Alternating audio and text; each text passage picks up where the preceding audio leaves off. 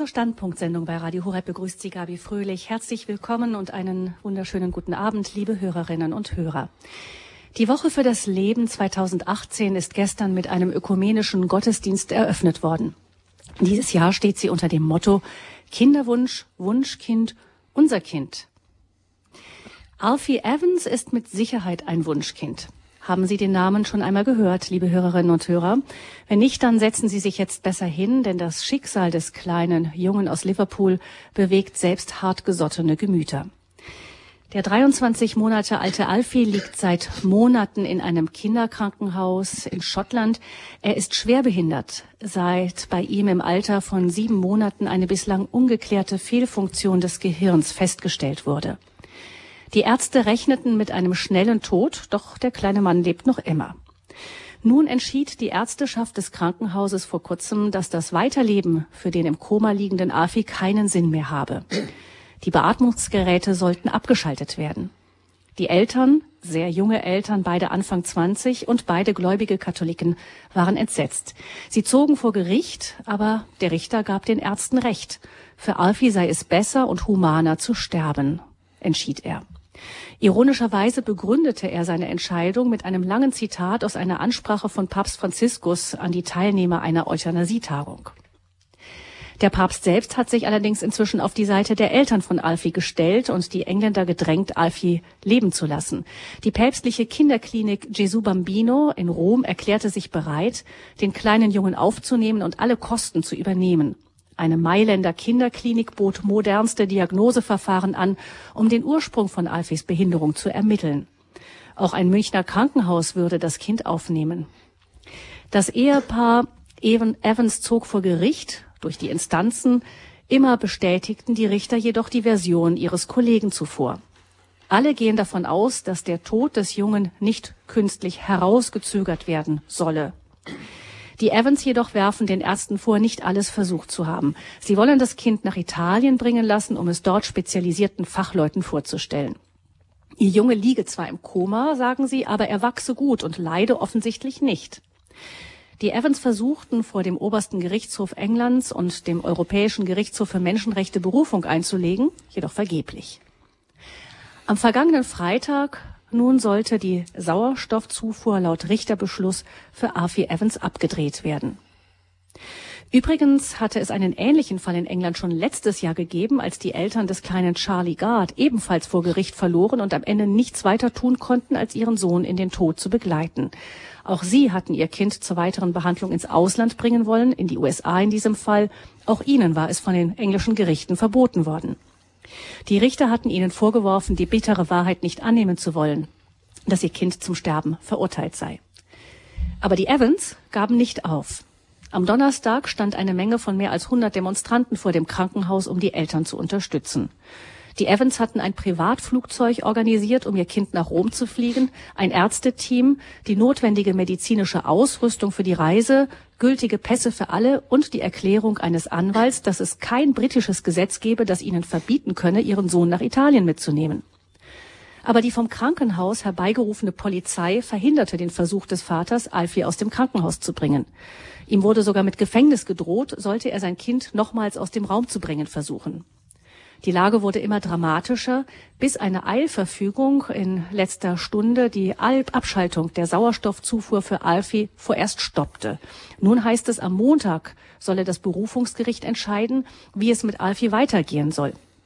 Ob die Eltern also das Recht haben sollen, ihn nach Italien mitzunehmen. Der Fall Alfie Evans zeigt etwas, worum es geht, wenn wir in dieser Standpunktsendung zur Woche für das Leben sprechen, über die Frage, haben wir noch ein Recht auf Leben? Unser Gast ist Dr. Martin Lohmann. Er ist Gründer und Geschäftsführer der Akademie für das Leben Bonn, seit vielen Jahren im Lebensschutz engagiert, hat acht Jahre lang den Bundesverband Lebensrecht geleitet und dabei unter anderem den jährlichen Marsch für das Leben in Berlin zu einer ernstzunehmenden Großkundgebung mit im letzten Jahr mehr als 6000 Demonstranten. 7500. Sogar 7500. Martin Lohmann ist hier bei uns zu Gast. Er lebt in Bonn, dabei darum hier im Studio Rheinland um die Ecke sozusagen. Herzlich willkommen, Herr Lohmann. Vielen Dank, Frau Fröhlich. Ich muss noch eine Korrektur am Anfang äh, anbringen. Ich habe keinen Doktortitel. Ah, okay. Gut. weiß nicht, wie der mir untergeschneit ist, aber vielleicht, weil man es ihnen einfach zutraut. also, 7500 Demonstranten waren es in Berlin im mhm. letzten Jahr beim Marsch für das Leben. Ähm, gucken wir vielleicht noch mal ganz kurz auf ähm, die Geschichte, von der ich eingangs erzählt habe, die eben ganz frisch ist. Im Moment stehen wieder Demonstranten vor dem Krankenhaus, auch die letzten Stunden, um um die Eltern zu unterstützen, die eben das kleine Kind, das im Koma liegt, ähm, eine nicht ganz geklärte offensichtliche Ursache, warum das Gehirn nicht mehr so funktioniert, wie es sollte, ähm, und die möchten es nach Italien mitnehmen. Ähm, ich habe mich gefragt, als ich das durchgelesen habe, man kann natürlich die Richter vielleicht, wenn sie denn die Ärzte denn nun recht haben, auch ein wenig verstehen. Sie sagen, das Kind ist unheilbar krank. Nach Ansicht der Ärzte kann es nicht geheilt werden. In früheren Zeiten wäre es längst gestorben, weil es eben die moderne Medizin so nicht gab. Warum soll man es mit Apparaten künstlich am Leben halten? Das heißt, da gibt es schon sagen wir mal, Bereiche, die, da, da ist es vielleicht gar nicht so einfach zu entscheiden, was ist nun richtig und was ist nicht richtig. Ich bin Ihnen sehr dankbar, dass Sie diese Geschichte am Anfang, an den Anfang unserer Sendung gestellt haben, weil sie in ganz besonders intensiver Weise deutlich macht, dass es ganz schwierige Grenzsituationen gibt und dass es Situationen gibt, in denen es sehr, sehr problematisch ist, wirklich hundertprozentig immer richtig zu entscheiden. Man kann natürlich die Eltern sehr gut verstehen und die Eltern haben ein Recht, für ihr Kind zu kämpfen. Man kann allerdings auch auf der anderen Seite die Frage stellen, wie lange soll das denn gehen? Aber wenn man diese Frage schon stellt, kommen wir an den Punkt der Diskussion, der eigentlich unsere ganze Debatte immer wieder bestimmt. Wer ist eigentlich Herr über Leben und Tod? Sind wir diejenigen, die bestimmen, wann jemand sterben muss, sterben darf, sterben kann? Das haben wir ja zu Beginn des Lebens als einen wichtigen Diskussionspunkt immer wieder, dass die Menschen auf der einen Seite in unserer Gesellschaft selbstverständlich Inklusion fordern, dass sie immer wieder sagen, es darf soziologisch gesehen keinen Unterschied geben, keine Norm Lebensgestalt geben, sondern es muss alles möglich sein und alles muss auch gleichwertig sein. Behinderte Kinder, behinderte Menschen, ähm, Kinder mit Krankheiten. Und da sind wir in unserer Gesellschaft auch sehr sensibilisiert inzwischen, was diese Inklusion angeht. Auf der anderen Seite haben wir in unserer Gesellschaft aber auch eine Diskussion, und das ist ja gerade das Thema der Woche für das Leben, über das wir heute sprechen wollen, eine Diskussion, wo man sagt, ist das denn noch nötig, dass behinderte Menschen geboren werden? Das könnte man ja auch in diesem Fall fragen, war das denn überhaupt nötig, dass der Alfie zur Welt gekommen ist? Und das macht sozusagen deutlich, dass wir Menschen den Turmbau zu Babel auch heute im Jahre 2018 nicht errichten dürfen. Dass wir gewissermaßen einen Respekt und eine Ehrfurcht vor dem Leben entwickeln müssen, was übrigens am Ende des irdischen Lebens genauso gilt. Wer entscheidet über Leben und Tod? Wann ist ein Leben lebenswert? Oder wann ist es das nicht? Gibt es wieder un lebensunwertes Leben? Sind wir wieder in einer Situation, wo wir uns gegenseitig sagen, das geht und das geht nicht. Entweder gibt es den Lebensschutz ganz oder gar nicht. So wie es Schwangerschaft nicht ein bisschen gibt und deshalb auch die Tötung von noch nicht geborenen Menschen nicht der Abbruch eines Zustandes einer Frau ist, also nicht ein Schwangerschaftsabbruch, sondern es geht um einen neuen Menschen, der, das wissen wir aufgrund der Wissenschaft, im Moment der Verschmelzung von Ei und Samenzelle seine ganze Disposition schon hat. Also wie Sie aussehen heute, was Sie für Wesensmerkmale haben, das war in dem Moment, Frau Fröhlich, als Ihre Ei- und Samenzelle sich verschmolzen haben von Ihren Eltern, war das schon disponiert, da war das schon angelegt. Und deshalb reden wir ja auch zum Glück in den Kreisen, die aufgeklärt sind, nicht von werdendem Leben und von werdenden Menschen, sondern von wachsendem Leben und wachsenden Menschen. Aber zurück zu Alfie. Ich glaube, es gibt Situationen, wo wir einfach nicht mit einem schnellen Urteil kommen dürfen, sondern großes Verständnis haben müssen für die Eltern, die ihr Kind ja lieben. auch wenn es schwer krank ist, auch wenn es im Koma liegt, es ist ein Mensch.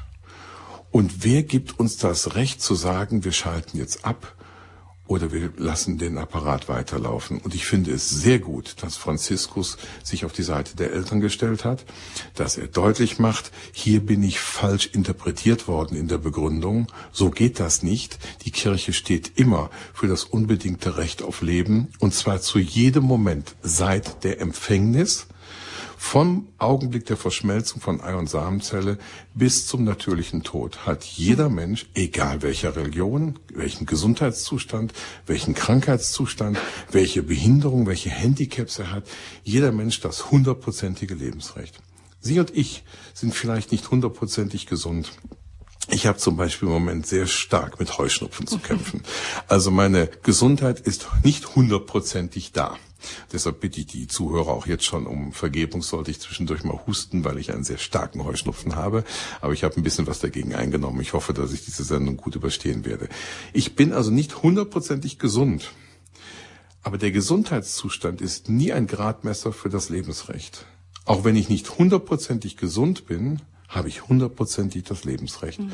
Und das gilt, glaube ich, auch für Alfie. Mhm.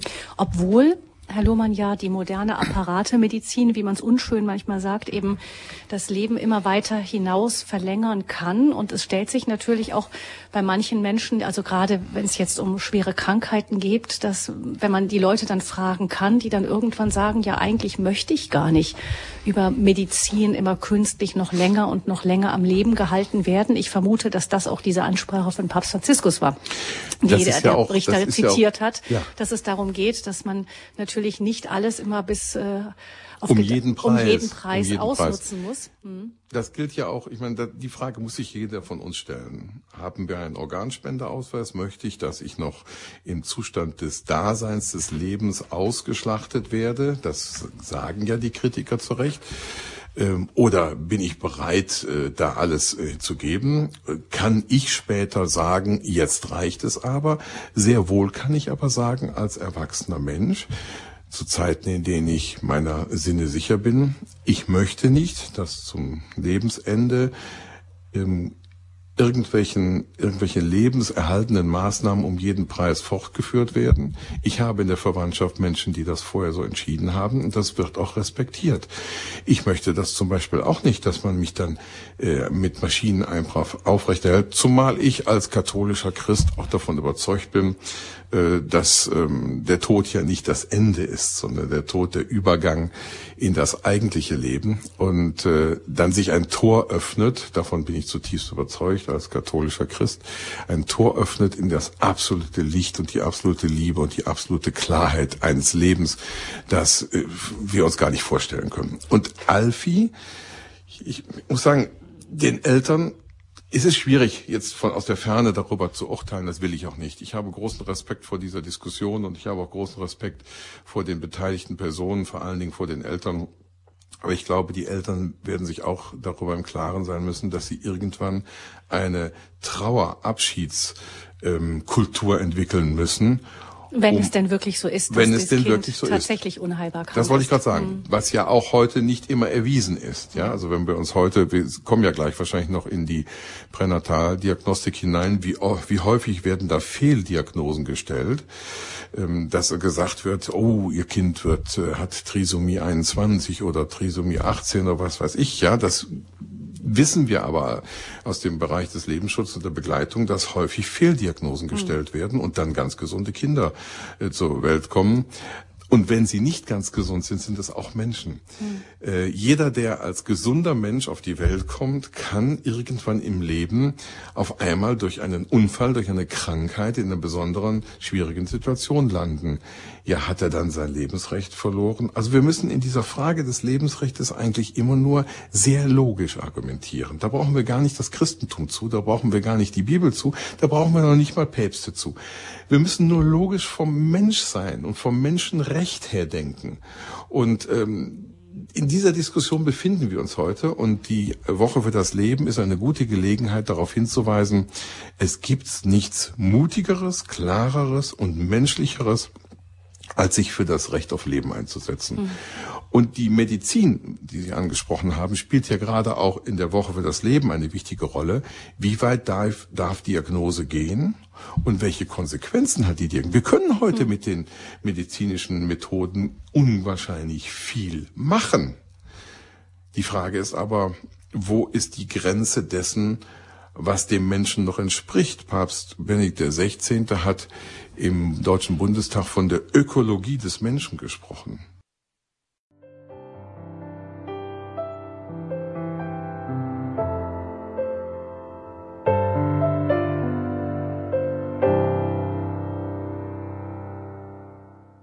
Wir sind in der Standpunktsendung zur Woche für das Leben. Haben wir noch ein Recht auf Leben, ist die Frage. Wir haben eingangs mit Martin Lohmann, dem Gründer und Leiter der Akademie für das Leben Bonn, über den Fall von Alfie Evans gesprochen, einem kleinen Jungen, der in Liverpool im Koma liegt, der nach Willen der Ärzte, dem nach Willen der Ärzte und auch der englischen Richter die Sauerstoffzufuhr abgedreht werden soll, weil sie keinen Sinn in seinem Leben sehen, während die Eltern immer noch hoffen, dass es Heilungschancen für ihn gibt oder zumindest Besserungschancen, die nicht möchten, dass das Kind stirbt. Vielleicht, ähm, bevor wir dann noch mal mehr wieder ins grundsätzliche tiefer mhm. eintauchen, Herr Lohmann, ähm, stellt sich, also ich habe verstanden von dem, was Sie gesagt haben. Es ist natürlich, man muss reden über ähm, wie lange hält man einen Menschen künstlich am Leben? Aber wir müssen nicht reden darüber, darüber gibt es gar keine Diskussion, über die Frage, ähm, darf man jemanden umbringen? Nicht? Also, dass man, es ist immer eine Frage, wie lange hält man jemanden am Leben, der wirklich, wie lange hält man den Sterbeprozess auf, könnte man auch sagen, oder wie ist das, also ich habe verstanden, es geht auf keinen Fall. Da schiebt sich das einfach die, das Recht auf Leben jedes Menschen und die Ehrfurcht vor dem menschlichen Leben schiebt sich da dazwischen. Da dürfen wir nicht anrühren. Sie haben eben gesprochen von dem, von dem Spruch, dem flotten Spruch, mein Bauch gehört mir, aber das Kind, das darin ist, gehört uns nicht. Das ist uns nicht verfüg, verfügbar für uns und ähm, da gilt es, Ehrfurcht zu haben in jeder Situation. Ähm, vielleicht doch noch mal ganz kurz, um diesen Fall Alfie Evans äh, hm. thematisch abzuschließen. Ähm, ist es denn dann so, dass in so einem Fall dann doch vielleicht, und das ist, scheint mir doch ein bisschen das zu sein, was, was in England einen irgendwie doch ein bisschen erschreckt, ist, dass den Eltern so das Recht dann im letzten aus der Hand genommen wird. Also auch die Eltern haben natürlich kein Recht, ähm, ihr, ihrem Kind das Lebensrecht abzusprechen. Aber solange die Eltern so dahinter sind, dass sie am Ende dann doch, wie wir ja auch in vielen Fällen für unsere Kinder entscheiden, dann einfach entscheiden, nein, wir glauben nicht, dass der Moment gekommen ist, dann frage ich mich tatsächlich, ob Ärzte oder Richter das Recht haben, dann den Eltern an der Stelle, wenn das Kind nicht offensichtlich schwer leidet, dann einfach so dieses Entscheidungsrecht wegzunehmen. Das wäre fatal, wenn wir dahin kommen, dass Ärzte oder staatliche Instanzen irgendwann uns Eltern vorschreiben, äh, dieses Kind darf leben, dieses Kind darf nicht leben. Es ist das natürliche und gewissermaßen eingeborene Recht der Eltern, für die Kinder da zu sein, für sie zu kämpfen. Und es ist die Pflicht der Eltern, für das Leben des Kindes zu kämpfen. Und deshalb ist an dieser Diskussion eben mehr als die Frage, die konkrete Frage, ähm, wie lange soll das gehen? Das, da sind wir beide zu wenig Experten. Mhm. Wir wissen nicht, ich, ich kenne die Krankheitsgeschichte mhm. nicht detailliert. Ich weiß nicht, gibt es wirklich eine Möglichkeit oder gibt es in zwei Jahren eine Möglichkeit, wird dann etwas geforscht? Das weiß ich alles nicht. Aber wenn staatliche Instanzen den Eltern sozusagen ähm, negativ das Recht wegnehmen, ein negatives Recht postulieren und sagen, wir bestimmen jetzt, da muss ich sagen, große, große Vorsicht während den Anfängen. Das darf nicht sein. Es muss eigentlich Aufgabe der Gemeinschaft immer sein, den Eltern, egal welchen Eltern, zu helfen, für das Lebensrecht ihrer Angehörigen zu kämpfen. Gilt übrigens auch am Ende des Lebens. Also wenn wir in eine Situation kommen sollten in unserer Gesellschaft, in Europa, dass man irgendwann feststellt, ach, der und der oder die und die alte Person, die kostet nur noch so viel Geld, ähm, dann sind wir an der Frage der Nützlichkeit angekommen, der wirtschaftlichen Nutzbarkeit. Und das ist nicht mehr menschlich, das ist inhuman. Und das äh, kennen wir aus früheren Geschichtsepochen, dass der Mensch nur noch nach dem zählt, was er wirtschaftlich wirtschaftlich wert ist. Das darf nicht sein. Und deshalb äh, sage ich noch einmal, was ich eben gesagt habe, die Woche für das Leben gibt uns die große Gelegenheit, über grundsätzliche Fragen sympathisch, einladend, aber auch vor allen Dingen klar zu sprechen. Wir sind als diejenigen, die für das Grundrecht auf Leben eintreten, was übrigens in Artikel 1 des Grundgesetzes zum Ausdruck gebracht wird. Die Würde des Menschen ist unantastbar. Auch Alfie hat eine Würde. Auch alte Menschen haben eine Würde. Niemand, da, da steht nicht die Würde des Gesunden, des nicht im Koma liegenden, des Kleinen, des Großen, des Reichen, des ähm, äh, Potenten oder was weiß ich. Da steht die Würde des Menschen. Da wird nicht gesagt, ob er religiös ist oder ob er welche Hautfarbe hat, sondern einfach nur die Würde des Menschen ist unantastbar. Wenn dieser Satz nicht mehr gilt, werden alle darunter leiden eines Tages. Und deshalb ist dieser Satz vor das Grundgesetz oder als Nummer eins des Grundgesetzes so wichtig. Und wer sich darauf beruht, beruft, der macht etwas unglaublich Starkes für die Demokratie, für unseren Staat und für die Humanität in unserer Gesellschaft. Lebensrechtler sind und müssen sein freundliche, einladende Aufklärer, jetzt sage ich mal ein großes Wort, der Wahrheit, wie es ist.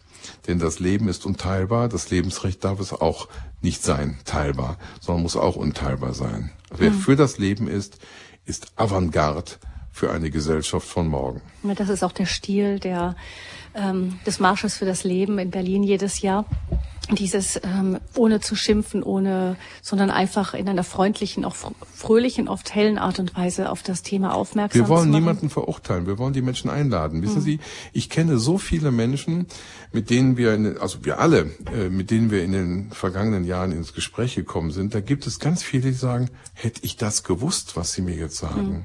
hätte ich geahnt, was ich da tue, hätte ich gewusst, dass sich um einen Menschen von Anfang an handelt, hätte ich gewusst, dass es Hilfe gibt, hätte ich gewusst, dass man da nicht irgendeine Krankheit beseitigt. Hätte ich gewusst, was das für Folgen hat, bis hin zu den 87 oder 90 Prozent derjenigen, die nachher traumatische Erfahrungen haben, solche oder solche.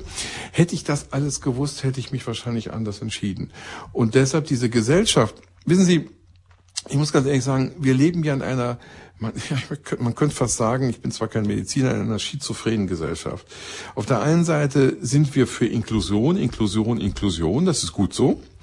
Auf der anderen Seite wollen wir aber das Recht auf Leben nicht unbedingt haben.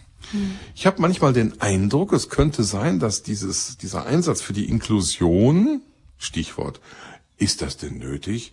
Musstet ihr das Kind denn bekommen? Hätte man das nicht verhindern können, ein krankes Kind zur Welt zu bringen? Es gibt viele Eltern, die darunter leiden, mhm. die dann also von, von ihrer Umwelt geradezu ja psychisch unter Druck gesetzt werden. Ja, ganz zu schweigen von denen, die schwanger sind, bei denen genau. deren Kind eine Behinderung festgestellt wird, welchem Druck Wollen Sie das Kind wirklich bekommen? Ist ja schon mhm. die Formulierung ist falsch. Die haben es ja schon. Ja, mhm. die sind ja auch keine werdenden Eltern, sondern es sind Eltern. Ja, es mhm. sind ja bereits vom ersten Augenblick an Eltern und sie haben das Kind schon. Also ich kenne äh, solche Menschen, die, die darunter leiden, aber die auf der anderen Seite dann sehr dankbar sind, wenn sie in dieser Gesellschaft spüren, es gibt Menschen, die uns tragen. Und wenn wir auf der einen Seite für die Inklusion sind, auf der anderen Seite aber nicht klar bekennen, dass es kein Recht auf die Tötung eines Menschen gibt, egal in welchem Alter oder Gesundheitszustand er sich befindet, dann habe ich manchmal den Eindruck, diese Sache mit der Inklusion wenigstens die Gefahr ist vorhanden, dass es so eine Beruhigung des schlechten Gewissens ist. Also es muss beides funktionieren und beide. Wer für Inklusion ist, muss auch für das Lebensrecht sein. Mhm. Und wer für das Lebensrecht ist, der ist selbstverständlich auch für Inklusion. Es gibt keine Menschen erster, zweiter, dritter Klasse. Es gibt nur Menschen und jeder Mensch hat dieselbe, die Würde des Menschen ist unantastbar, dieselbe Würde und ist wie der, mein Nachbar und der Nächste ein Ebenbild, ein Abbild, ein Geschöpf Gottes. Und daraus speist sich für den Christen die Würde des Menschen. Oder wenn ich eine andere Schizophrenie sagen darf. Es ist beim, beim, beim Bahnhofsbau in Stuttgart gibt die Bahn, wenn ich das richtig in Erinnerung habe, 15 Millionen Euro dafür aus, dass irgendwelche Eidechsen umgesiedelt werden. Ich bin auch ein Tierliebhaber. Ich, ich mag Tiere sehr gerne. Aber das sind häufig dieselben Menschen, die das selbstverständlich für richtig halten, dass 15 Millionen Euro für einige Eidechsen zur Umsiedlung ausgegeben werden, die kein Verständnis dafür haben, dass ein Mensch zur Welt kommen darf. Mhm. Die kein Verständnis dafür haben, dass man aber auch mindestens so viele Millionen Euro ausgeben könnte und müsste für Menschen, die in Not sind Keiner treibt, nach meiner Überzeugung, gerne ab. Keiner, es sei denn, man betäubt sich wirklich im Kopf so sehr, dass man gar nicht mehr weiß, was da passiert. Aber es kommt dann irgendwann. Auch bei denen. Und, und Männer sind häufig ganz feige und stehen nicht zu dem. Den Spaß haben sie gehabt, aber das Ergebnis dieses Spaßes, wenn ich es mal so formulieren darf, da wollen sie nicht für aufkommen. Also noch einmal. Auf der einen Seite Sensibilisierung. Auf der anderen Seite das Wegdrücken von Erkenntnissen, die wir heute alle haben können. Und die ganz einfach da sind. Dass es Mensch von Anfang an ist. Auf der einen Seite Umweltschutz, ja, super. Und dazu gehören dann auch die Eidechsen. Und auf der anderen Seite, hm, Lebensschutz ist ja wohl was Fundamentalistisches oder so. Nein, nein, nein. Lebensschutz ist avantgardistisch. Und wer Umweltschutz ernsthaft betreibt, muss den Kern des Umweltschutzes, nämlich die Ökologie des Menschen, genauso ernsthaft betreiben.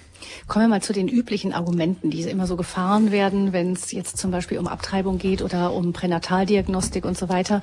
Eines ist, die sagen halt, ähm, Verschmelzung von Samen und Eizelle ist der Beginn des menschlichen Lebens.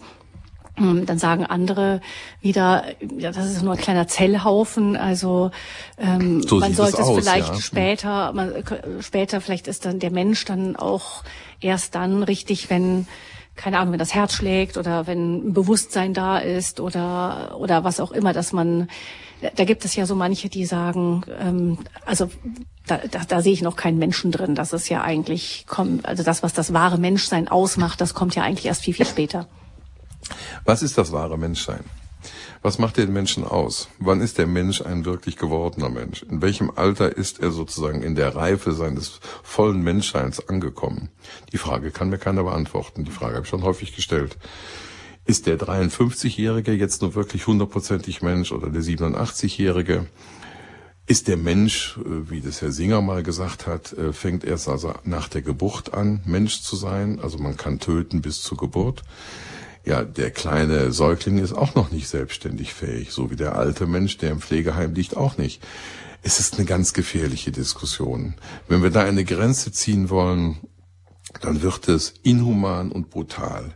Noch einmal, die Wissenschaft, und darauf müssen wir uns heute konzentrieren, die Wissenschaft und verlassen dürfen, sagt uns heute, in dem Moment, wo Ei und Samenzelle sich verschmelzen, das ist ein Wunder, das ist, das sind wenige Zellen, die da zunächst einmal sichtbar sind, ist die Disposition des Menschen da. Und das Bundesverfassungsgericht hat ja auch gesagt, der Mensch entfaltet sich und wächst als Person, aber nicht zur Person. Deshalb gibt es ja Rechte von Anfang an. Dass dann diese Gesellschaft auch in dem sogenannten Kompromiss in den 90er Jahren festgestellt hat, naja, also die Abtreibung ist nach wie vor eine Straftat. Das ist ja so, es wissen viele nicht. Es ist eine Straftat, äh, ein Unrecht wie das Zweite Vatikanische Konzil mal gesagt hat, ein verabscheuungswürdiges Verbrechen, einen Menschen zu töten. Aber in den ersten zwölf Wochen der Schwangerschaft wird diese Straftat, wenn denn eine Beratung vorher stattgefunden hat, unter bestimmten Voraussetzungen eben nicht mit Strafe verfolgt. Das hat Unrechtsbewusstsein äh, eher geschaffen, statt Rechtsbewusstsein zu schärfen, diese, diese Regelung, die wir haben wenn, wenn wir, wenn wir uns diesen Fragen nicht stellen und wenn wir dann sagen, okay, der Mensch fängt dann und dann an, ja, wann fängt er denn an? Zeigen Sie mal jungen Leuten, die sehr sensibel reagieren, einen zwölf Wochen alten Plastikembryo. Und dann sehen Sie an diesem Plastikembryo den kleinen Menschen. Und dann sagen Sie jungen Leuten, dieser Mensch in diesem Stadium darf unter bestimmten Voraussetzungen ohne Strafe einfach so getötet werden. Da machen sie Leute schon sehr nachdenklich. Ich kann verstehen, dass die Gegner eines Lebensrechtes nicht wollen, dass man diese kleinen Plastikembryos zeigt, weil sie so wahnsinnig deutlich veranschaulichen, worum es wirklich geht. Am Anfang sieht man nur einen Zellhaufen. Aber was in dem Zellhaufen drin steckt, das wissen wir. Also ist es mehr als ein Zellhaufen. Natürlich noch nicht lebensfähig, aber das ist der Säugling auch nicht, nachdem er geboren ist. Wo ziehen wir die Grenze? Also ich empfehle dringend, Ehrfurcht ist der Kern der Liebe und ich möchte eigentlich eine Gesellschaft, die die Ehrfurcht neu lernt. Und von Anfang an ist Ehrfurcht geboten. Hm. Ähm, vor allem, weil ja auch die moderne Medizin immer mehr feststellt, wie früh auch äh, so etwas wie Bewusstsein, selbst im Unterbewusstsein ja. einsetzt. Also es gibt ja Hypnoseverfahren, die gehen äh, bis in die frühesten Zeiten der Schwangerschaft zurück, wo Menschen mhm. dann eben berichten, was sie da erlebt haben. Ja, ich bin kein Mediziner, ich kann mhm. das also jetzt hier nicht erklären. Ähm, ich bin Theologe, Historiker, Journalist, mhm. ja, wie Sie wissen. Ähm, aber in der Tat, die, die, die Forschung geht ja immer weiter und äh, sagt uns immer deutlicher, dass es eben kein Zellhaufen nur ist und dass sich sehr früh also zum Beispiel als erstes entscheidet sich das Geschlecht. Das wissen wir auch aus der Forschung. Als erstes entscheidet sich, ob es ein Junge oder ein Mädchen wird. Oder ist muss man sagen. Und ähm, wenn dann heute diskutiert wird in unserer Gesellschaft, ich möchte auf dieses Thema gerne auch zu sprechen kommen, dass man den 200, Paragraph 219a abschaffen müsste, da geht es um Werbung für Abtreibung. Das Werbungsverbot steht da ganz deutlich. Da arbeitet heute, arbeitet man heute mit Tricks und viele Medien haben sich auf diese Tricks schon eingelassen. Es geht, es wird dann gesagt, nein, es ist kein Werbeverbot, äh, was da, es geht um ein Informationsverbot und das wollen wir aufheben. Nein, nein, informieren kann man sich überall, um was es sich handelt. Und wenn Abtreibung, wenn die Tötung eines noch nicht geborenen Menschen grundsätzlich eine Straftat ist, die verboten ist, dann kann ich nicht Werbung machen für eine Straftat, die verboten ist. Hm. Und das ist einfach auch wieder eine Frage der Logik. Aber hier will man sozusagen einen Stein nach dem anderen weghaben, schleifen, um irgendwann die sogenannte Pro-Choice-Freiheit zu haben. Aber wenn ein neuer Mensch bereits da ist, habe ich nicht die Choice, die Wahlmöglichkeit zu sagen, den töte ich oder den töte ich nicht. Da habe ich eigentlich nur die Pflicht, ihm das Leben zu, zu mhm. gestalten, zu schenken und zu sichern. Mhm. Kommen wir mal zu dem zweiten Punkt, gerade das berührt wieder die Pränataldiagnostik. Man äh, beruhigt sich ja dann, wenn dann eine Abtreibung nach dem festgestellt wurde, da liegt eine Behinderung sehr wahrscheinlich vor, muss man sagen, sagt man sich ja nur, dass dieser Mensch wäre ja sowieso nicht glücklich geworden äh, mit so einer schweren Behinderung. Es gibt tatsächlich ja auch ähm, ähm, sehr pointierte Fälle, zum Beispiel einen aus, aus Frankreich, wo ein junger Mann, der mit einer schweren Behinderung geboren wurde, die Eltern hatten nicht re rechtzeitig, um ihn abzutreiben, gewusst, dass er eine schwere Behinderung haben würde und dann später die Ärztin, die oder die, die Ärzteschaft, die das den Eltern nicht gesagt hatte, dann verklagt hat auf Schmerzensgeld, weil er lebte und eben nicht abgetrieben wurde. Ich meine, das ist ja auch sehr speziell, ähm, dass man lebt, äh, dass man Schmerzensgeld einklagt gegenüber der Ärzteschaft, ähm, weil es schmerzhaft ist zu leben und man lieber hätte tot sein wollen. Ähm, gut, da stellt sich natürlich die Frage, was da genau von diesem jungen Mann und oder den Eltern beabsichtigt wurde mit dieser Geschichte. Aber ähm, trotzdem stellt sich dann eben die Frage, naja, es heißt es immer wieder, das wird ja auch dann beruhigend immer wieder gesagt, ja, ihr wärt überfordert gewesen mit einem behinderten Kind und dieses Kind wäre doch dann am Ende nicht wirklich glücklich geworden. Ich will das nicht niederreden oder einfach wegschieben. Ich glaube, dass es ganz schwierige, komplizierte, belastende Situationen gibt. Ich weiß es auch aus vielen Gesprächen mit Menschen, die Unglaubliches leisten, möchte ich sagen, wo ich meinen Hut vorziehe. Es gibt solche Situationen, wo, ja, wo man denkt, die Welt bricht über mir zusammen und ich schaffe es nicht. Wir können es nicht schaffen. Aber auch dann stellt sich die Frage, darf ich dann einen Menschen töten? Ich will die Frage jetzt hier an dieser Stelle gar nicht so oder so beantworten. Ich will sie nur einfach nochmal wieder gestellt haben.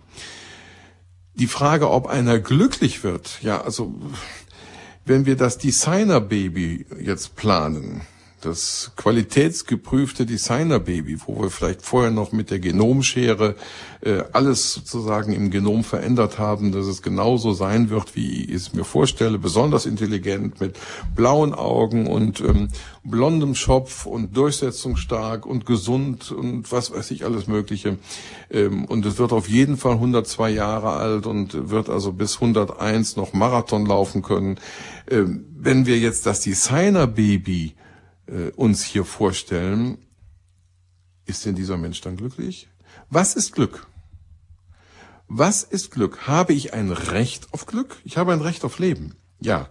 aber ich habe doch als Mensch nicht ein Recht auf Glück. Und jeder, der lebt, sehnt sich nach Glück.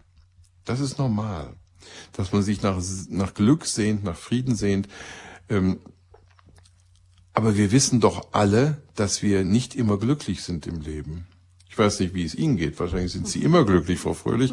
Aber ich habe schon Phasen im Leben gehabt, wo ich nicht sehr glücklich war. Wenn ein lieber Angehöriger stirbt, meine Mutter ist gestorben, da war ich knapp sieben Jahre alt.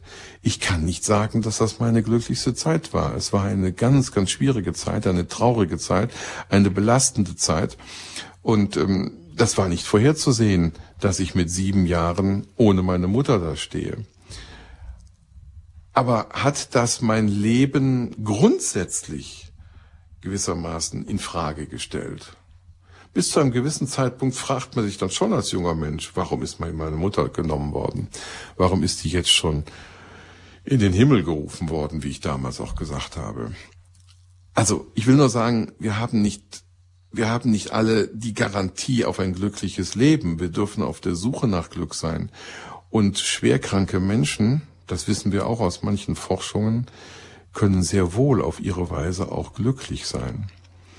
Wenn wir uns gegenseitig definieren, das ist Glück und so muss das Leben sein, nach dieser Schablone, ich sage es nochmal, es ist unwahrscheinlich schwierig. Und weil Sie eben von den Ärzten gesprochen haben, mit den, ähm, mit den, ähm, mit den Verpflichtungen, die sie haben. Die Ärzte haben es ja auch nicht einfach. Wenn ich mir zum Beispiel mal angucke, die Deklaration von Genf, die äh, 1900 2011 nochmal neu formuliert worden ist und dann 2017 nochmal formuliert worden ist.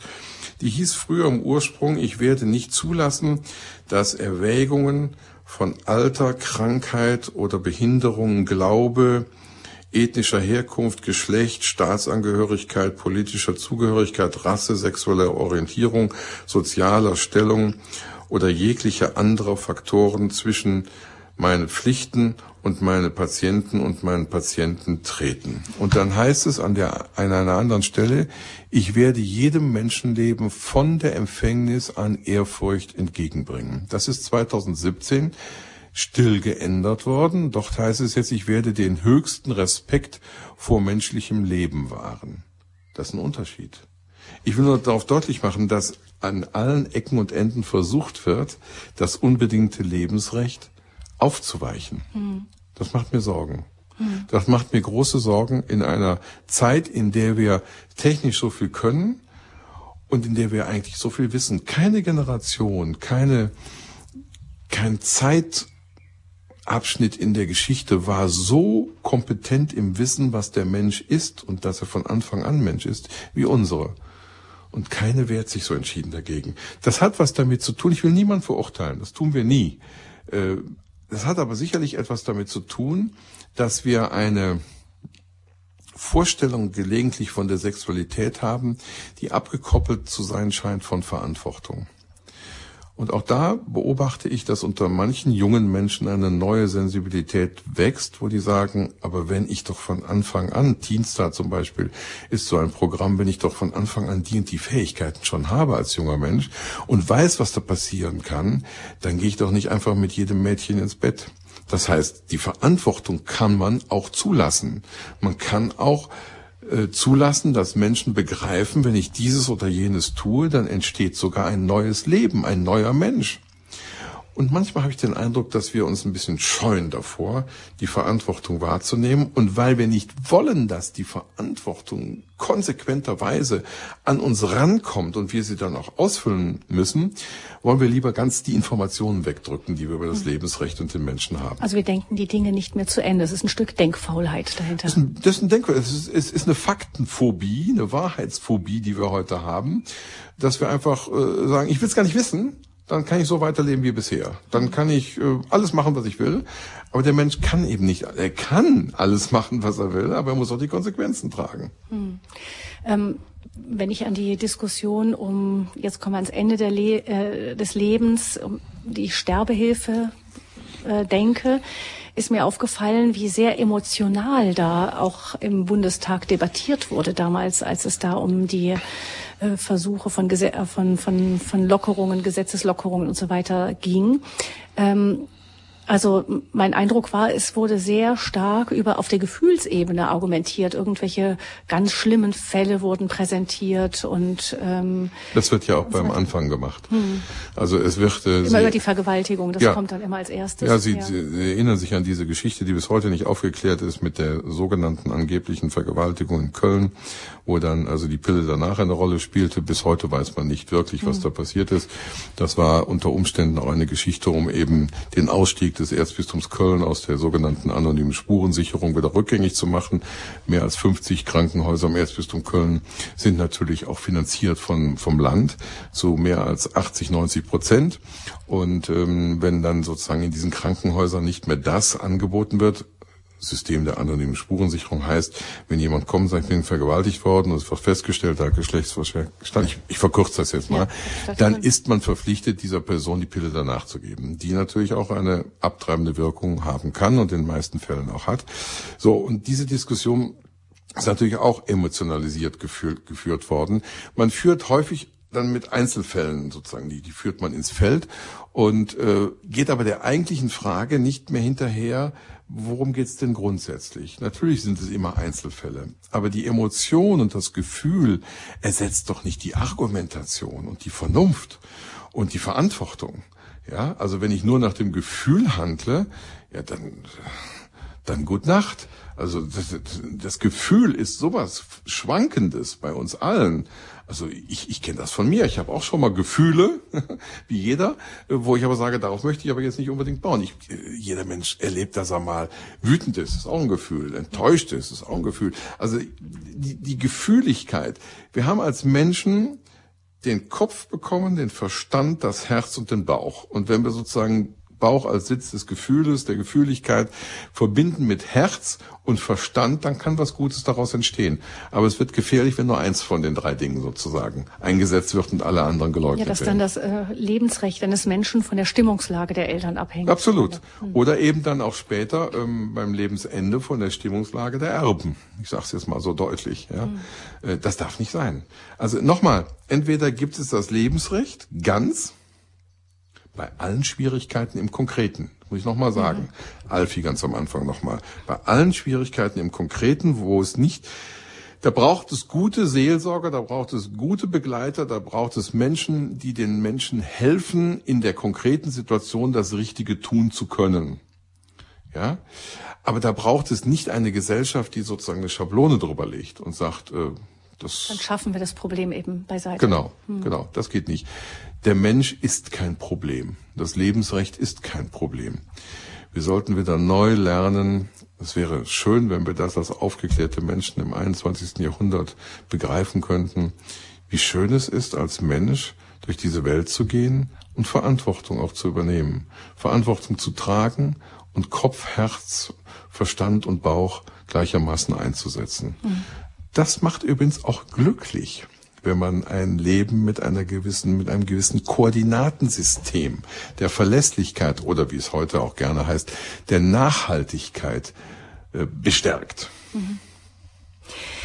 Zur Woche für das Leben hören Sie die Standpunktsendung bei Radio Horeb heute mit dem Thema Haben wir noch ein Recht auf Leben? Die Frage stellen wir Martin Lohmann. Er ist Lebensschützer und katholischer Publizist, Gründer der Akademie für das Leben Bonn. Liebe Hörerinnen und Hörer, jetzt ist die Zeit für Ihre Fragen. Sie können anrufen, direkt mit Herrn Lohmann sprechen. Vielleicht kennen manche ihn, von Ihnen ihn auch aus dem Fernsehen, wo er immer wieder als Lebensschützer eingeladen wird, gerade dann, wenn es sehr ungemütlich und unbequem wird und andere, Tja. die vielleicht eigentlich für das Leben sprechen könnten und, ähm, und dafür vielleicht auch Amt hätten, äh, den Kopf lieber aus der Schlinge ziehen. Ähm, man, die, ich denke, die Journalisten wissen, den Herrn Lohmann, der sagt nicht ab, selbst wenn er in die Höhle des Löwen geht. Naja, ich, ich, ich, ich könnte jetzt sagen, was mir auch ein Freund mal gesagt hat, hör mal, Martin, du hast wohl einen genetischen Defekt, dir fehlt das O-Gen.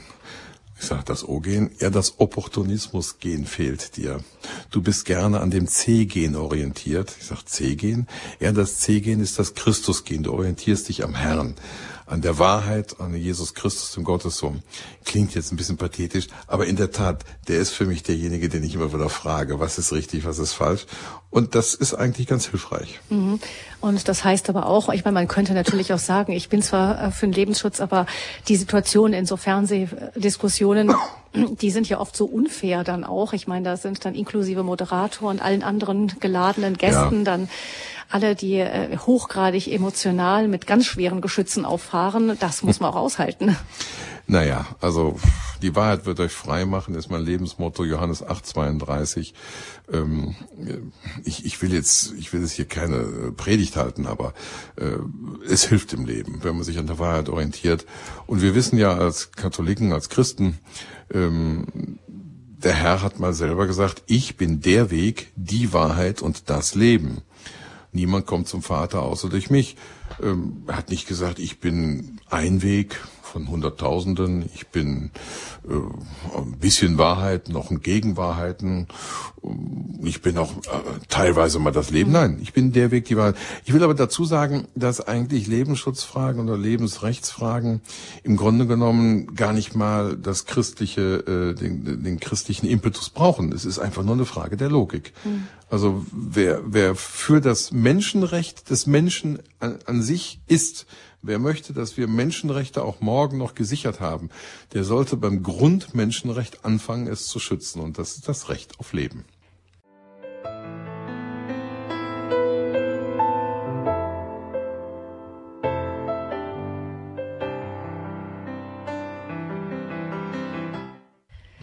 Die Standpunktsendung bei Radio Horeb zur Woche für das Leben mit Martin Lohmann, dem Gründer und Leiter der Akademie für das Leben Bonn 089 517 008 008. Das ist die Nummer zu dieser Standpunktsendung.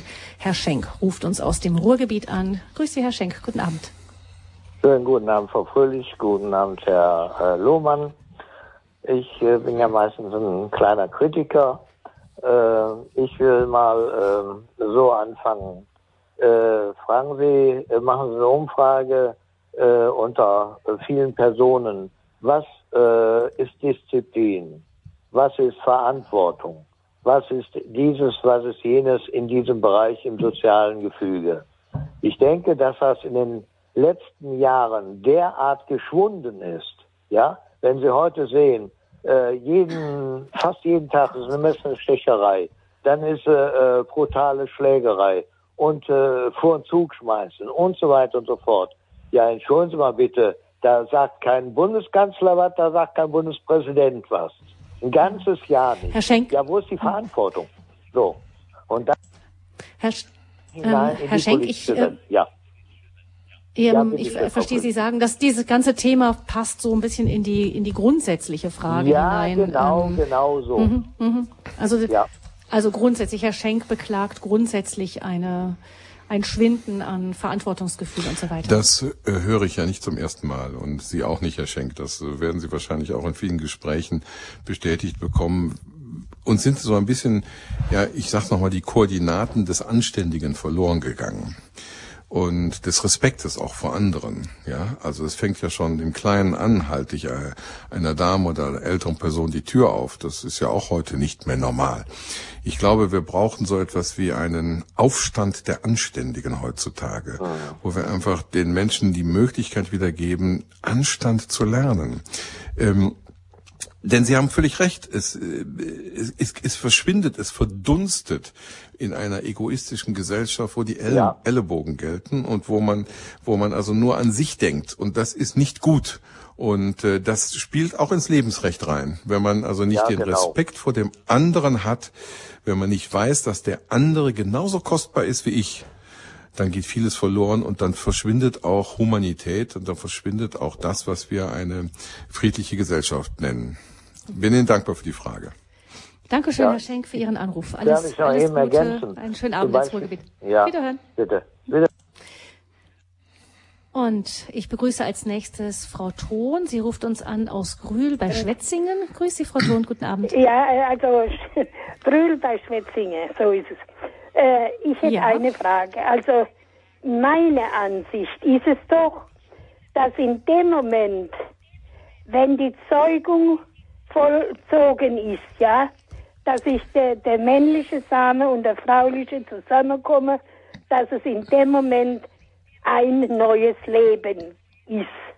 Mhm. Wie stehen Sie so dazu, Herr, Herr Lohmann gesagt. Das habe ich ja gesagt, das sagt uns die Wissenschaft. Das ist ja auch keine Privatansicht von mir, sondern die Wissenschaft sagt ja, und das ist wirklich für mich und für viele andere und für Sie wahrscheinlich auch ein Wunder, dass wenn sich Ei und Samenzelle verschmelzen, der neue Mensch in seiner Disposition sozusagen schon da ist und sich nur entfalten muss. Er muss sich nur entfalten. Er muss sich entfalten als Mensch und nicht zum Menschen hin. Deshalb bin ich ja auch zum Beispiel, und deshalb ist Ihre Frage ähm, ganz gut, dass Sie mir die nochmal stellen, bin ich ja der Ansicht, dass wir als Lebensschützer, als diejenigen, die aufklärend unterwegs sind, niemals von werdendem Leben sprechen sollten, sondern immer von wachsendem Leben. Es gibt ja auch Menschen, die sagen, werdender Mensch. Nein, nein, also der Mensch ist nie fertig geworden, sondern er ist immer ein wachsender Mensch. Er entfaltet sich als Mensch und das sagt auch das Bundesverfassungsgericht, was die Personenrechte oder die Rechte überhaupt des ungeborenen, äh, der ungeborenen Person angeht. Und deshalb ähm, haben wir da also auch von höchstrichterlicher Stelle eine Bestätigung. Es ist von Anfang an ein Mensch, er wird nicht zum Mensch und die Eltern sind keine werdenden Eltern, sondern sind bereits Eltern in dem Moment, wo sie den jungen Menschen unterm Herzen tragen, wie man früher gesagt hat. Mhm. Dankeschön, Frau Thun, nochmal für die Nachfrage. Ja, Dankeschön. Schöne, schönen Abend Wieder noch. Schönen Abend noch. Und als nächstes kommen wir nach Hamburg. Frau Hoffmann ruft uns an. Guten Abend, Frau Hoffmann. Guten Abend, Herr Lohmann. Herzlichen Dank für Ihren Vortrag. Ich möchte auf den Begriff Ehrfurcht, Verantwortung und dann die Logik äh, äh, zu sprechen kommen. Also mit allen Erfahrungen, die wir so haben, mit Komplikationen im menschlichen Leben und im Zusammenhang mit äh, der Erwartung eines ähm, äh, in komplizierter Weise zu erwartenden Kindes, ähm, ist meine Überzeugung, ohne eine Verankerung in äh, der Verantwortung vor Gott, ist es im Ernstfall kaum zu erwarten bei dem gesellschaftlichen Klima und den Möglichkeiten, die es heute gibt, ähm, dass wirklich das Lebensrecht des Kindes im Vordergrund steht. Und da hilft auch keine Logik, denn der Feminismus hat auch seine eigene Logik. Ne? Man kann heute alles neu definieren. Also die Begriffe, das finde ich eben sehr schön, dass Sie das herausarbeiten. Ich möchte sogar eigentlich lieber nicht von Lebern ähm, ähm, entfaltendes oder wachsendes Leben, sondern wirklich Kinder, denn es ist nichts anderes. Ja. Ein Frosch, ja. sondern es wird immer ein Kind. Mhm. Vielen Dank ja, für Ihre. Ja, vielen Dank, Frau Hoffmann. Sie haben völlig recht und äh, Sie, Sie wissen vielleicht, dass ich häufig sage, wenn also gesagt wird, werdendes Leben ähm, oder auch wachsendes Leben, dass, dass ich sage, also Leute, ich habe noch nie gehört, dass da irgendwie etwas anderes nachher bei der Geburt herauskam als ein Kind.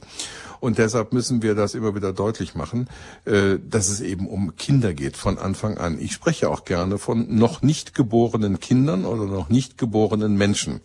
Und wenn wir das häufiger tun und die Begriffe uns auch zurückholen, denn äh, ich will noch ein anderes Beispiel sagen, weil Sie von Begriffen gesprochen haben. Wie häufig hören wir sogar bis in die kirchlichen Räume hinein das fatale und meines Erachtens ja, unverantwortliche und böse Wort vom Abtreibungsrecht. Es gibt kein Recht auf Abtreibung. Es gibt kein Recht auf Tötung noch nicht geborener Kinder, noch nicht geborener Menschen. Und deshalb ist die Formulierung Abtreibungsrecht abzulehnen. Es gibt nur ein, eine rechtliche Regelung zum Umgang mit der Abtreibung. Aber es gibt kein Abtreibungsrecht. Und deshalb sage ich immer wieder, Begriffe schaffen Wirklichkeit. Richtige Begriffe schaffen richtige Wirklichkeit und richtiges Bewusstsein, falsche Begriffe schaffen falsches Bewusstsein.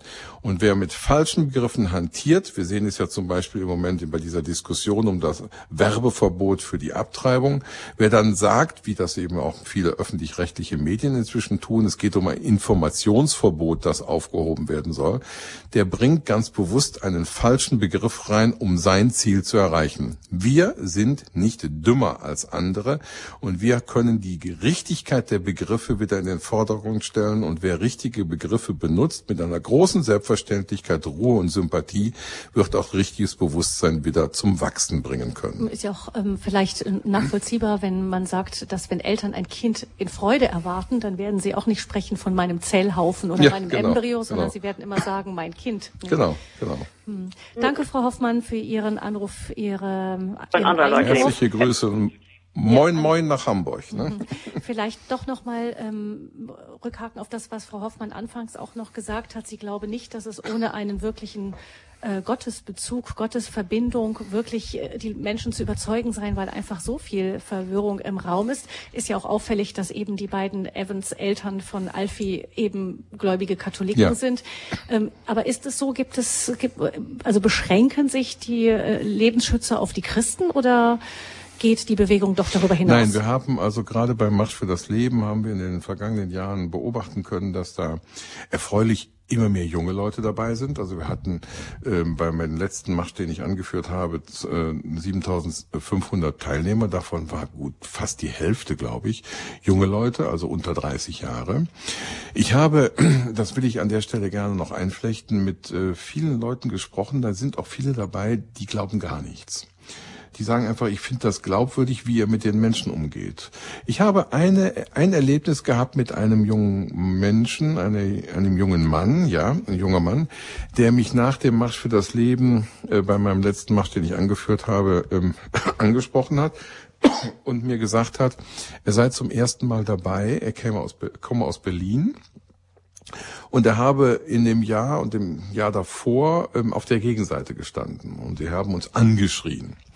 Und er hat also mit Wut gegen alles geschrien und so weiter. Und dann hat er im Vergangen, also dem Jahr bevor er dann bei uns teilgenommen hat, hat er anschließend sich im Internet die Reden auf der Bühne angehört. Und dann kam er zu mir und sagte, dann habe ich mich in gewisser Weise geschämt. Ich habe sie angeschrien, aber sie haben ja nichts gesagt, um anderen weh zu tun, sondern sie haben eigentlich nur Dinge gesagt, die für das Leben sind, die aufbauend sind. Und dann habe ich so überlegt, hm, ist ja eigentlich alles vernünftig, was da gesagt wird auf der Bühne. Äh, warum habe ich da so geschrien? Und dann habe ich viel darüber nachgedacht, habe mich informiert und jetzt bin ich bei Ihnen und kämpfe mit für das Lebensrecht. Da habe ich gesagt, sind Sie irgendwie Christ? Nein, ich habe gar nichts, aber ich fange jetzt an, mal nachzufragen, wieso gibt es eigentlich so viele Christen, die mit so viel Toleranz auf andere Menschen zugehen können und die die nicht verurteilen, sondern sagen, ich habe eine positive, liebende Botschaft für dich. Du kannst Ja sagen zum Leben. Und das erleben wir eben auch. Und wenn ich das von Frau Hoffmann eben noch äh, aufgreifen darf, ich glaube, wir leben in einer Zeit, in der wir Menschenverachtung auch dadurch zulassen, weil wir Menschen Vergessenheit produzieren, Sensibilität, Desensibilität, also Unsensibilität produzieren, weil wir Gottvergessenheit zugelassen haben. Wer sich im Angesicht Gottes in dieser Welt bewegt, der hat ein anderes Wahrnehmungssensorium, eine andere Sensibilität, einen größeren, ein Fein, eine Feinmechanik sozusagen in der Wahrnehmung. Ein Nordpol vielleicht, nachdem sich dann genau, wieder der Kompass genau. orientiert. Der Kompass orientiert sich dran. Und äh, ich glaube, wir leben in einer Zeit, wo wir einfach sagen müssen, wir Christen haben die freieste, frohste, beste, wahrste und klarste Botschaft anvertraut bekommen, weil Gott sich selber geoffenbart hat in Jesus Christus und er hat den Tod überwunden. Er hat uns das Tor zum Himmel geöffnet oder wie es in der Johannespassion so schön im Schlussakkord heißt, er hat die Hölle zugeschlossen, schließt die Hölle zu und ähm, äh, öffnet den Himmel. Also wir, wir müssen eigentlich nur neuen Mut fassen in dieser Zeit und sagen, ey, ich möchte dieser armen Welt, die gelegentlich nichts mehr davon weiß, einfach mal freundlich anbieten, wie schön es ist, sich auf Gott verlassen zu können. Da wird nicht alles bunt, da wird nicht alles leicht, aber es wird irgendwie alles gut und man kann sehr viel mehr mit Gott und im Angesichte Gottes als ohne ihn. Gott Vergessenheit abschaffen und dadurch Menschensensibilität wieder wachsen lassen. Mhm. Ja, danke schön, Frau Hoffmann. Alles Gute nochmal nach Hamburg. Weiter geht's nach Berlin zu Herrn Spielmann. Grüße, Sie, Herr Spielmann, am Ort, wo der Marsch für das Leben jedes Jahr stattfindet. Ja, guten Tag. Guten Abend, Frau guten Fröhlich. Abend. Ja, ich äh, bin auch Teilnehmer Marsch für das Leben. Ich kenne die ganzen Sprüche Mittelalter, Mittelalter und hätte Maria abgetrieben, wärt ihr uns erspart geblieben und äh, was da alles so in die Quere kommt. Weshalb ich anrufe, mhm. ich bin auch findet die Abtreibung ganz was Schlimmes. Aber Herr Lohmann, die Äußerung, äh, das mit dem Glücklichsein, dass er anführte, ja, es gibt ja Probleme im persönlichen Leben, im Beruf, in zwischenmenschlichen Beziehungen, aber das sind ja äh, äh, Zeiten, die auch vorübergehen, auch eine schwere Krankheit. Aber ich will jetzt nicht mhm. Dafür reden, dass jetzt Menschen mit Behinderung abgetrieben werden, aber die sind ja ständig, permanent davon betroffen, dass sie in dieser Situation sind und keine Aussicht besteht, dass sich das mal ändert. Also Vielen Dank, das ist ganz wichtig, was Sie sagen, weil ich da wahrscheinlich auch äh, missverständlich mich ausgedrückt habe. Sie haben völlig recht, das kann man nicht vergleichen. Und die Vergleichsmomente sind wahrscheinlich, jeder Vergleich oder nicht alles, was hinkt, ist ein Vergleich, könnte man als Rheinländer sagen. Und es gibt eben viele Dinge, die man nicht miteinander vergleichen kann. Ja, ich glaube, dass es Situationen gibt, wo man eben einfach auch anerkennen muss, da ist es schwierig für Außenstehende zu erkennen, ob der Mensch in dieser Phase oder in diesem seinem Leben wirklich Glück erfahren kann. Aber wer kann das wirklich messen? Wer kann das messen? Wir wissen von Koma-Patienten, dass sie in dieser Zeit, wo sie von anderen schon aufgegeben waren, sehr wohl auch glückliche Momente erlebt haben und sehr wohl sozusagen auch ja, in ein Licht geschaut haben und vieles gespürt haben. Ich, ich, ich wollte eigentlich nur zum Ausdruck bringen und deshalb bin ich Ihnen dankbar, dass ich diese Klarstellung machen kann. Es ist zu einfach, einfach nur mit bestimmten Glücksmustern zu argumentieren, weil das Lebensrecht davon nicht abhängig sein kann und nicht sein darf. Und niemand kann dem anderen vorschreiben oder sagen, was Glück ist oder was nicht Glück ist. Es ist schwierig. Glück hat auch immer etwas mit subjektiver Empfindung zu tun. Es gibt Menschen, die ganz wenig, also etwas, was weiß ich, ich habe schon Leute erlebt, die freuen sich und sind überglücklich, ähm, weil sie nichts mehr tun können. Die freuen sich über eine kleine Blüte im Garten, ja, ein Gänseblümchen oder was weiß ich. Und ähm, wo ich dann ganz beschämt als äh, jüngerer Mensch sage, Mann, Lohmann, du hast noch nie zur Kenntnis genommen, wie toll das eigentlich ist, sich so eine Blume anzugucken. Also ich bin seit einigen Jahren viel auch im Wald unterwegs und habe ähm, mein Auge geschärft für Dinge, die ich früher nicht wahrgenommen habe. Also wenn wir sensibler werden, werden wir auch rücksichtsvoller und respektabler gegenüber anderen Menschen. Also haben mehr Respekt und können auch mehr Toleranz anderen zugestehen und man selber kann auch mehr Toleranz üben. Tolerare ist ein lateinischer Begriff, heißt tragen und ertragen. Und das muss beides miteinander verbunden werden können. Also ich kann Ihnen keine endgültige Antwort geben, aber Ihre Frage ist mir deshalb so kostbar, weil ich dieses Missverständnis dadurch aufklären konnte. Ich will da nicht drüber hinweg galoppieren und sagen, naja, die, sollen, die, die werden schon irgendwie glücklich sein. Nein, nein, so einfach ist es nicht da stehe ich dann auch häufig, ich habe nicht auf jede Frage eine Antwort, Herr Spielmann. Ich habe nicht auf jede Frage eine Antwort. Manchmal stehe ich da auch mit meinem katholischen Glauben vor Menschen und sage, ich weiß es nicht. Ich kann dir nicht sagen, warum dir das passiert ist. Und äh, es gibt auch Fragen, die ich mit, äh, wo ich mir dann vorstelle, äh, jetzt, jetzt rede ich mal als Theologe, wo ich mir dann vorstelle, dass wenn ich gestorben bin, ich den Herrn das eine oder andere fragen werde es ist schön, sich das vorzunehmen, ihn zu fragen. Ich bin allerdings sicher, dass ich dann die Frage nicht mehr stellen muss, weil ich dann sozusagen in seinem Licht hoffentlich angekommen bin.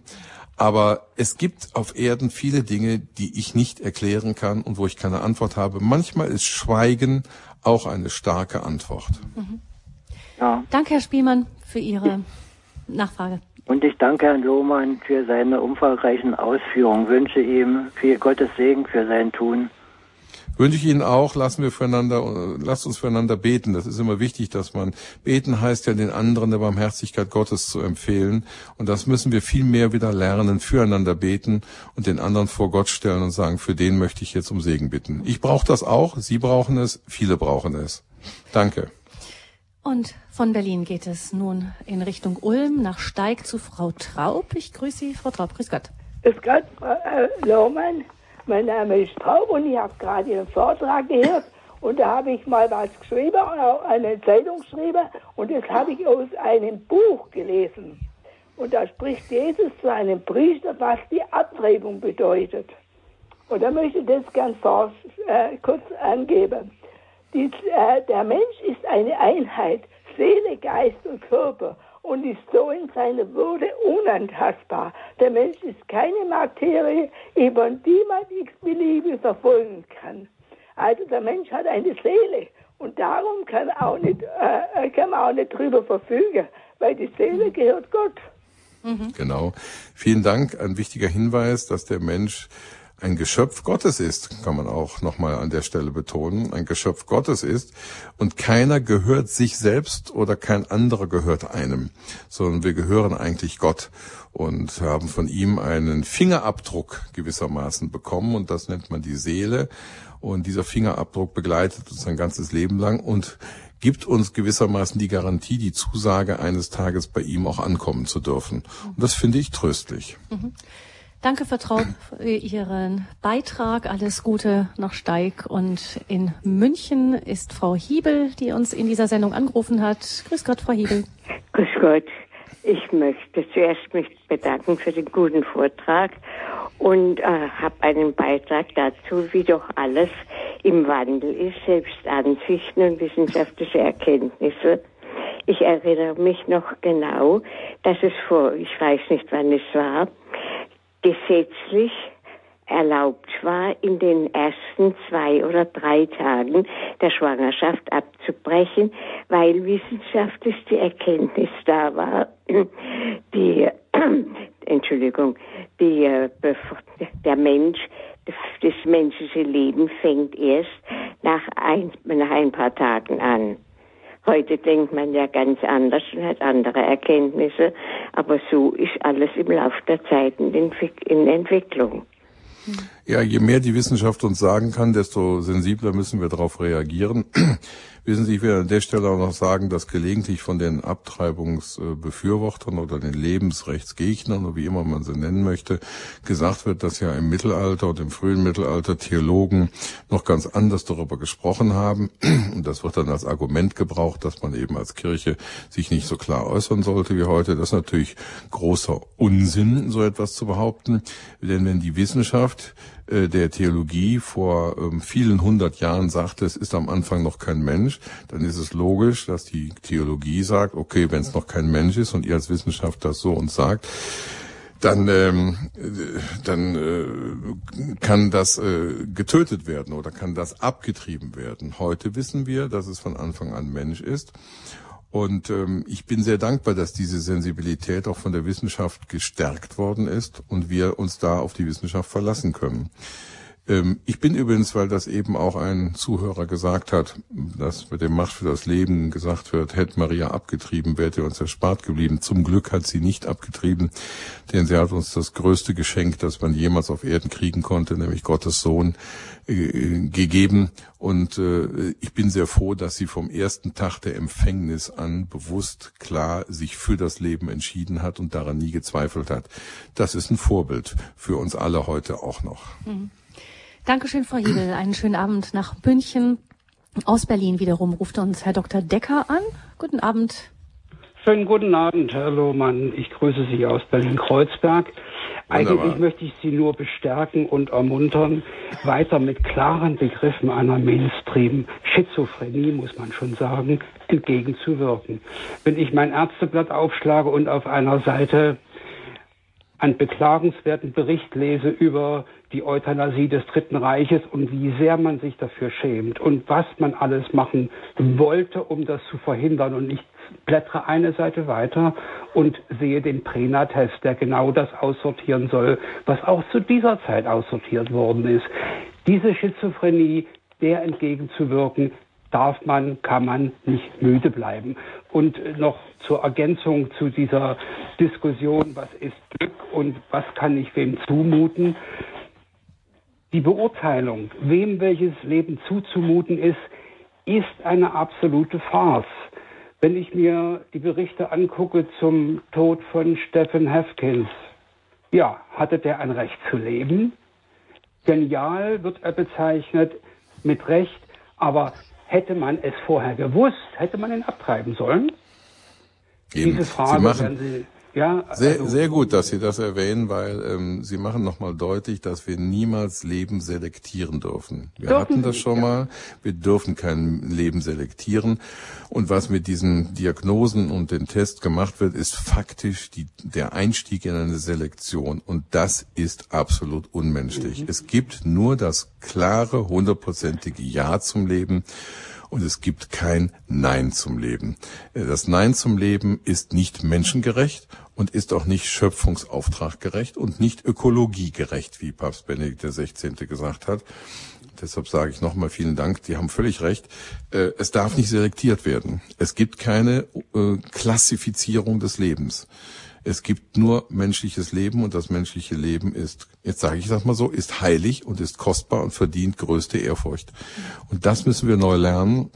Und wir sollten uns, weil Sie sagen, wir müssen gegen die Schizophrenie der Begrifflichkeit ankämpfen, wir sollten uns von niemandem davon abhalten lassen, in aller Freundlichkeit und aller Gelassenheit einfach die vernünftigen Dinge zu sagen. Ehrfurcht, Respekt, Leben ist unteilbar, Lebensrecht ist unteilbar, Ja zum Leben. Es gibt ein Lebensrecht auf Leben. Ein Recht auf Leben, aber es gibt kein Recht auf Töten. Weder vor der Geburt, noch nach der Geburt, noch am Ende des Lebens. Ich sage noch einmal, das löst nicht alle schwierigen Situationen, in die wir kommen können. Und das weiß jeder, der mit wachen Augen und Ohren durch diese Welt geht. Manchmal wissen wir nicht weiter. Aber trotzdem bleibt das Recht auf Leben unantastbar, weil die Würde eines jeden Menschen unvergleichbar, unantastbar ist und bleiben muss. Ist nichts hinzuzufügen. Mhm. Danke. Ich, ich danke. Schön, Herr Dr. Decker, alles Gute nach Berlin. Ich würde da vielleicht noch mal ganz kurz einhaken an der Stelle, bevor ich die weiteren Hörer mit in die Sendung nehme. Ähm, die, das Motto für das Leben ist ja dieses, ähm, geht, da geht es ja besonders auch um diese Pränataldiagnostik. Ähm, das ist das Thema, dem wir uns in diesem Jahr besonders zuwenden, wenn es auch um das Wunschkind, Kinderwunsch, Wunschkind, unser Kind geht.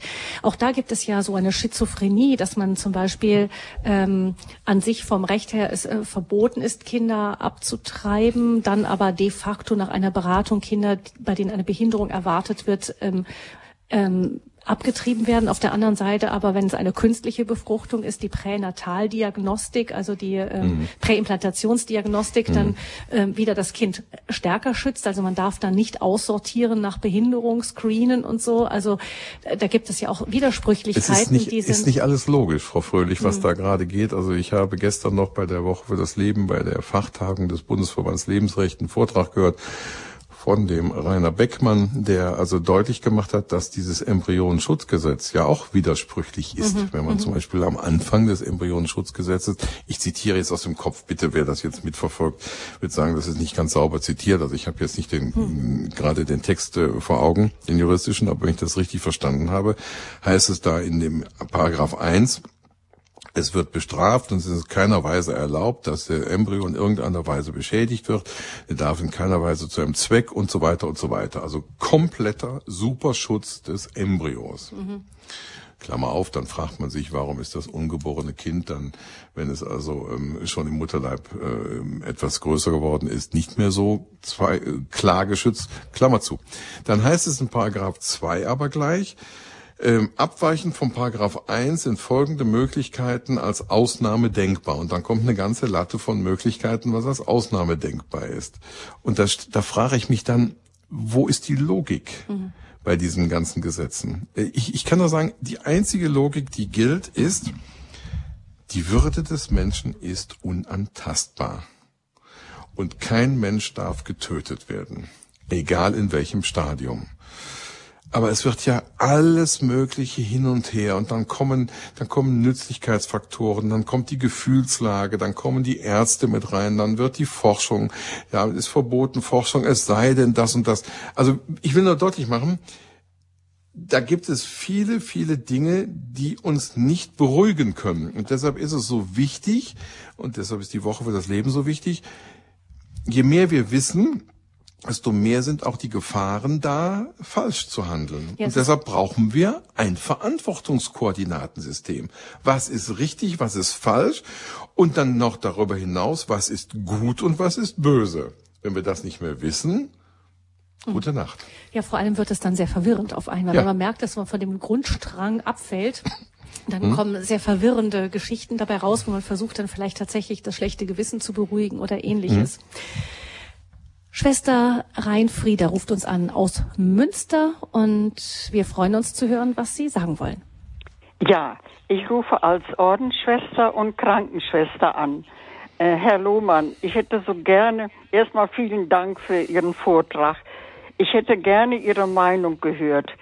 Äh, mein Bruder war 68 Jahre und eigentlich nie krank. Dann bekam er Schluckbeschwerden und als er zum Arzt ging, wurde Krebs festgestellt. Und dann wurde er weiter zu einer Uniklinik geschickt, weil man da nicht helfen konnte. Und äh, man entfernte die Speiseröhre ganz und dabei hat man die, Licht, die Luftröhre verletzt. Und somit äh, rutschte er in ein Koma rein und war bewusstlos.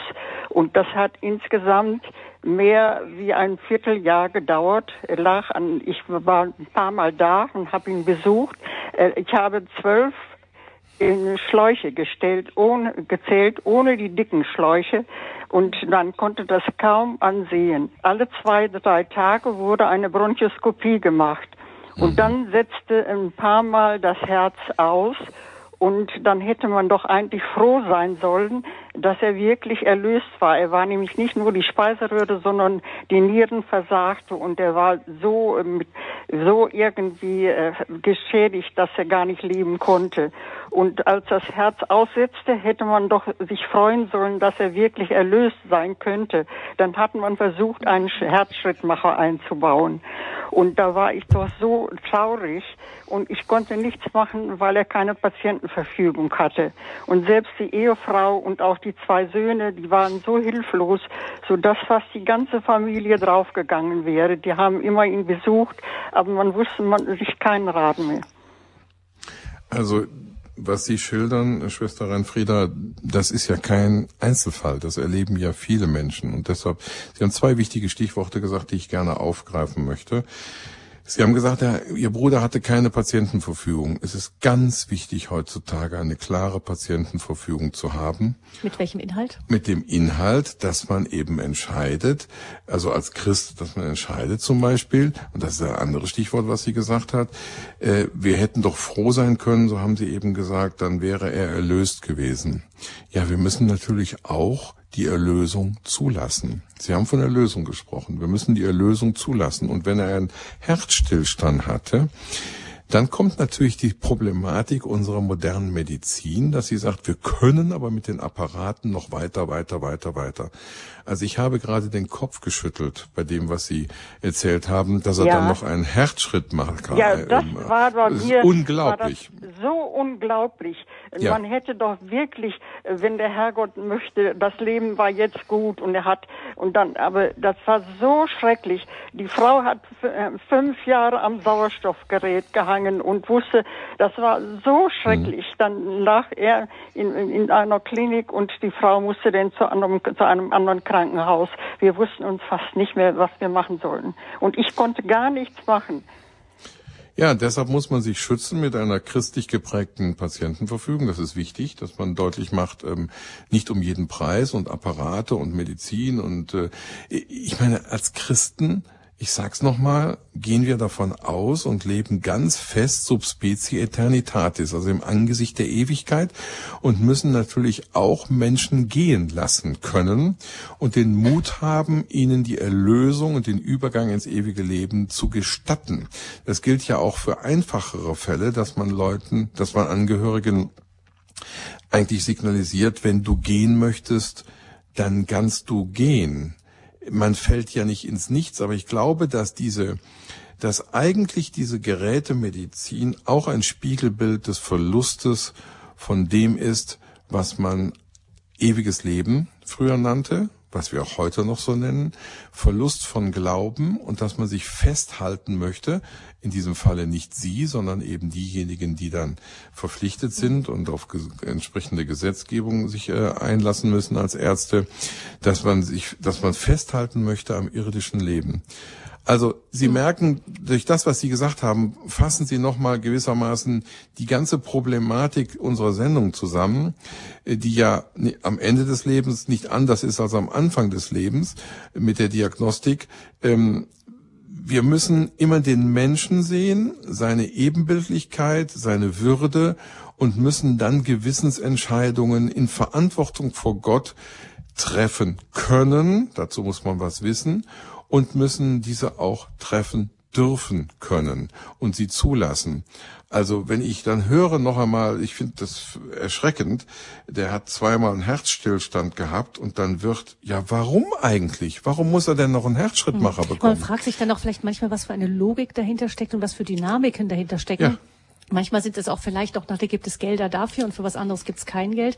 Man staunt ja wirklich, man staunt hinzu. ja wirklich, manchmal wird ja argumentiert oder es wird nicht offen gesagt, aber jeder weiß, ähm, das wird jetzt für das Krankenhaus gerade zu teuer, wenn man das alles noch ewig verlängert und dann wundert man sich doch sehr, dass dann etwas äh, wie in diesem Fall gemacht wird. Ich frage mich tatsächlich, ob manchmal auch Kräfte dahinter stecken, hinter solchen Entscheidungen, von denen wir gar nichts ahnen. Es stecken auch manchmal ganz pekuniäre und wirtschaftliche Kräfte dahinter, das muss man leider leider so sagen. Und deshalb sind wir Christen ja so aufgerufen, uns zu Wort zu melden, uns einzuschalten in die Diskussion. Ja. Ich kenne ja. so viele Christen in meinem Bekanntenkreis, die zum Beispiel in ihrer Patientenverfügung stehen haben, ich möchte keine lebensverlängernden Maßnahmen um jeden Preis. Wenn der Herr mich holt irgendwann, dann möchte ich auch geholt werden können. Ja, das und das muss auch, das, das darf doch auch sein. Ja, natürlich darf das sein. Mhm. Ja, zumal Sie Ihren Bruder ja nach unserem festen Glauben wiedersehen werden. Mhm.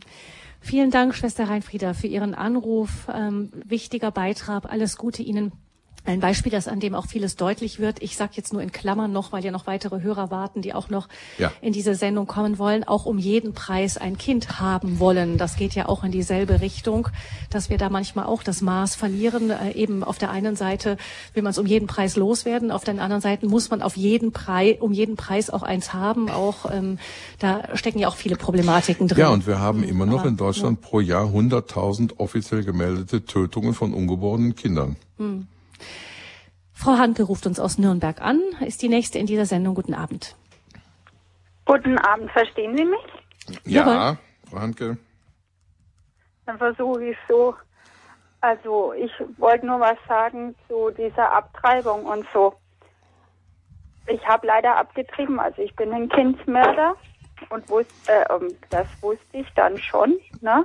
Mhm. Allerdings wusste ich nicht, ähm, in welchem Zustand es Kind oder so war. Das, du, du kriegst ja keine Erklärung dafür. Mhm. Das habe ich dann in der Anatomie kennenlernen müssen. Und es ist echt ein großer Schock. Und Jesus hat mir aber irgendwann mal aufgezeigt, dass ich nicht ein Kind habe, sondern drei. Mhm. Also, dass man allein durch die Pille auch Kinder bekommt. Mhm. Mhm. Also und, die dann abgetrieben ähm, werden, ohne dass man es weiß. Also die dann genau, aufgrund genau. der Hormone, die die Pille gibt, dann einfach sich nicht einnisten mhm. können, ist ja auch so ein Tabuthema. Ist, ist ja. alle schon ein Kind. Ja, und das ist ja auch ein Thema, was äh, ungern in dieser, Diskus in dieser Gesellschaft diskutiert wird, weil natürlich der sogenannte Pearl-Index, der Sicherheitszustand der Pille, gewissermaßen der Verhind die Verhinderungssicherheit, auch dadurch erreicht wird, weil da Stoffe drin sind, die eben auch spät oder äh, Pille danach Elemente sind. Ja, ja vor allem, weil ja auch eben man möchte nicht zu hohe Hormondosierungen genau. haben. Also je leicht, weniger schädlich es für den mhm. Körper der Frau ist, desto höher ist die Wahrscheinlichkeit auch, dass eben doch eine Befruchtung zustande kommt. Und das kann. ist in dieser Gesellschaft ein Tabuthema, wie Frau Fröhlich gerade sagte, weil man, man möchte nicht, dass da Aufklärung entsteht. Und ähm, ich wünsche Ihnen ganz persönlich ähm, Frieden und, und, und Segen und Heil für Ihr Herz und Ihre Seele. Und ich habe ja, genau. Und das, ich habe den Eindruck, dass Sie das haben und danke Ihnen für Ihr Zeugnis. Danke ich wollte wollt noch kurz hm. was sagen. Ja. Ähm, aber das Kind, was ich abgetrieben habe, das war mit Abstand die ernsteste Person. Und die wurde erst ein bisschen glücklicher, als ich eine Messe für sie aufgeopfert habe. Mhm. Mhm. Mhm. Vielen Dank, ja. Dankeschön für Ihre persönliche Geschichte, Frau Handke. Und als letzte Hörerin in dieser Sendung begrüße ich eine Dame, die ohne ihren Namen zu nennen angerufen hat. Guten Abend. Ja, guten Abend. Ich möchte äh, von einem Beglaubigt, beglaubigten Schreiben vom Papst Johannes Paul II. Und zwar, wo Jesus selber gesprochen hat über dieses Thema. Das hat, das Buch hat Nihil Obstat und im Primatur sagt Jesus schon 1973. Wahrlich, ich sage dir, für ein unschuldiges Leben, das durch ungeheuerlichste das Vergehen bereits bei seiner Empfängnis niedergemäht wird, werden Schuldbeladene eine Ewigkeit lang für dieses Verbrechen büßen. Im Namen der Gerechtigkeit und des Rechts, auf das sie sich berufen, morden sie straflos das Werk des Schöpfers. In hm. Das winzige Kind im Schoß seiner Mutter, die selbst schuldig ist und durch die, ihre Einwilligung in die grauenhafteste Freveltat. Hm. Dabei erniedrigt sie sich unter ja. die den mütterlichen Instinkt in seiner ganzen Schönheit. Vielleicht können wir ganz kurz an dieser Stelle, weil wir wenig Sendezeit noch haben, Herrn Lohmann die Gelegenheit geben, etwas dazu zu sagen. Ich bin sehr vorsichtig immer im Verurteilen oder möchte eigentlich nicht, dass andere Menschen verurteilt werden. Wer bin ich und wer kann sich anmaßen, und da zitiere ich auch gerne Franziskus, wer kann sich anmaßen, über andere zu urteilen? Und deshalb bin ich sehr vorsichtig bei solchen Privatoffenbarungen. Offensichtlich ist das eine solche. Also wir wissen, dass ähm, Gott auch die schwersten Sünden vergeben kann, wenn Reue und Vorsatz vorhanden ist. Das Sakrament der Barmherzigkeit, der Beichte, der Buße ist ein unglaublicher Segen. Es gehört zu den sieben Sakramenten und die Sakramente sind äußere Zeichen und innere Gnade. Da begegnen wir Christus selbst. Und deshalb möchte ich eigentlich dagegen setzen, ein bisschen die Lehre der Kirche, dass wir den Menschen helfen müssen, Gutes zu tun. Man muss die Sünde verurteilen, aber niemals den Sünder. Das ist ganz entscheidend, äh, dass der Mensch immer die Chance haben muss und kann. Und das ist auch Lehre von Jesus Christus, Lehre der Kirche zu Christus und zu Gott zurückzukehren. Und aus dieser Wahrheit, aus dieser tröstenden Wahrheit leben wir alle als Menschen. Und deshalb möchte ich lieber die Menschen ermutigen, sich für das Leben zu entscheiden, Ja zum Leben zu sagen, als ihnen vorhalten und zu sagen, du wirst deine Ewigkeit büßen. Das entscheidet Gott selbst und das entscheidet Gott im Gespräch, im Zwiegespräch von Herz zu Herz. Chor ad cor loquitur, das Herz spricht zum Herzen. Das gilt auch für die Menschen, die sich Gott öffnen. Und deshalb sage ich, nein, aufwärts zu Christus und ins Licht und Ja zum Leben zu sagen, den Menschen Mut machen, denn wir können Ja zum Leben sagen. Wir sind von Gott selbst dazu gerufen und befähigt. Hm. Ich meine, da gilt auch wahrscheinlich der Satz, den Jesus an die Sünderin, die bei Ehebruch ertappt wurde, sagte, also erst den anderen sagte, wer von euch ohne Sünde ist, der werfe den ersten Stein, das ist an uns gerichtet. Und dann zu der Frau, ähm, auch ich verurteile dich nicht, gehe hin und sündige nicht wieder. Das nicht? gilt so, ja. Deshalb braucht man hm. Reue und Vorsatz und ähm, es gibt schwere Sünden, es gibt weniger schwere Sünden. Aber ähm, Gott ist, ich weiß es aus eigener Erfahrung, äh, also er empfängt einen immer wieder und er empfängt, einen, er weiß, dass man auch immer wieder fällt, aber er hebt einen selber immer wieder auf und sagt, ich traue dir zu, besser zu werden. Wir haben alle die Berufung in unserem Leben, heilig zu werden. Heilig werden heißt eigentlich, sich auf den Heiligen einzulassen und das ist Gott selbst. Auf den Heiligen, das ist Jesus Christus, der Gottes Sohn selbst. Mit ihm sich berühren lassen und das brennt Sünden weg. Und das kann man in der Beichte immer wieder erfahren. Sie ist ein wunderbares Geschenk, Christus zu begegnen. Hm. Vielleicht zum Schluss dieser Standpunkt-Sendung zum Thema haben wir ein Recht auf Leben. Ähm, was ähm, ich spüre so ein bisschen heraus die, äh, die Stimmungslage, in der Sie den Lebensschutz be, betreiben. Aber vielleicht, wenn Sie es nochmal kompakt zusammenfassen wollten, ähm, wie können wir das Anliegen des Lebensschutzes in unserer Zeit, die wirklich, das haben wir ja nun gehört, eine ver verwirrte Zeit oft ist, was dieses Thema angeht, aber auch eine, die nicht gerne hinhört, nicht gerne zu Ende denkt, die Punkte, die da ähm, eine, Sie haben gesagt, eine, eine Faktenphobie hat, aber auch manchmal eine Faulheit, einfach die Dinge mhm. zu Ende zu denken, sehr ins Emotionale oft abrutscht, statt den Verstand zu gebrauchen. Ähm, wie können wir da in guter Weise äh, das Lebensrecht vertreten? Also es ist kein Zauberwerk, es ist eigentlich ganz einfach. Vom Leben überzeugt sein, sich auf Christus ausrichten, auf Gott schauen, äh, wissen, dass das Leben ein Geschenk ist, dass jeder Mensch ein Geschenk ist, jeder Mensch ein Geschöpf Gottes ist und einfach mutig, freundlich, einladend das Ja zum Leben in diese Gesellschaft tragen. Es geht. Es geht. Und ich muss dabei niemanden verurteilen. Ich weiß nicht, warum dieser oder jener sich so falsch im Leben verhalten hat. Und das steht mir auch gar nicht zu. Ich habe solche Menschen getroffen, die mir dann gesagt haben, aber es war doch richtig, dass wir damals abgetrieben haben. Dann habe ich gesagt, nein, es war nicht richtig, aber ich verurteile Sie nicht. Sie müssen diese Frage einfach Gott selber stellen. Und ich, ich, ich, ich bin ein Gegner von Verurteilungen und, und Bußpredigten in dieser Weise, sondern ich möchte eigentlich dass wir, dass wir einladend, freundlich und zuversichtlich und mutig und nonkonformistisch, wenn man so will, unterwegs sind in dieser Zeit und ohne Angst einfach sagen, was wahr ist. Jeder Mensch hat ein Recht auf Leben. Und dann muss man natürlich auch bereit sein, in konkreten Fällen, die einem auf den Weg gelegt werden, Menschen zu helfen. Da sein. Da sein für andere, andere ermutigen anderen die Freude am Leben auch in aller möglichen äh, Beschwernis, die Freude am Leben immer wieder anzubieten und zu sagen, lass uns das gemeinsam schaffen, lass dir helfen. Ich bin da, ich helfe dir und du wirst es schaffen und mit Gottes Hilfe wirst du viel schaffen. Das gilt für das ganze Leben. Also ganz einfach, mutig, froh auf Christus zugehen, das Licht in diese Welt tragen das ist unsere Aufgabe, unsere Berufung. Und wer Licht trägt, ist selber irgendwann sehr hell. Vielen Dank, Martin Lohmann, Gründer und Leiter der Akademie für das Leben in Bonn.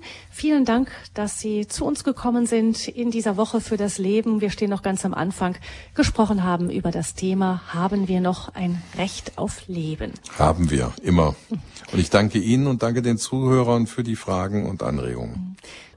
Gabi Fröhlich dankt fürs Zuhören. Alles Gute Ihnen, Gottes Segen und noch einen schönen Sonntagabend.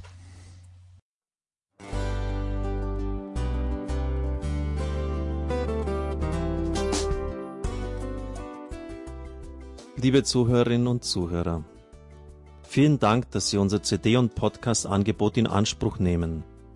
Wir freuen uns, dass unsere Sendungen auf diese Weise verbreitet werden. Dieser Dienst ist für Sie kostenlos. Für uns ist er allerdings mit einem nicht unerheblichen finanziellen Aufwand verbunden.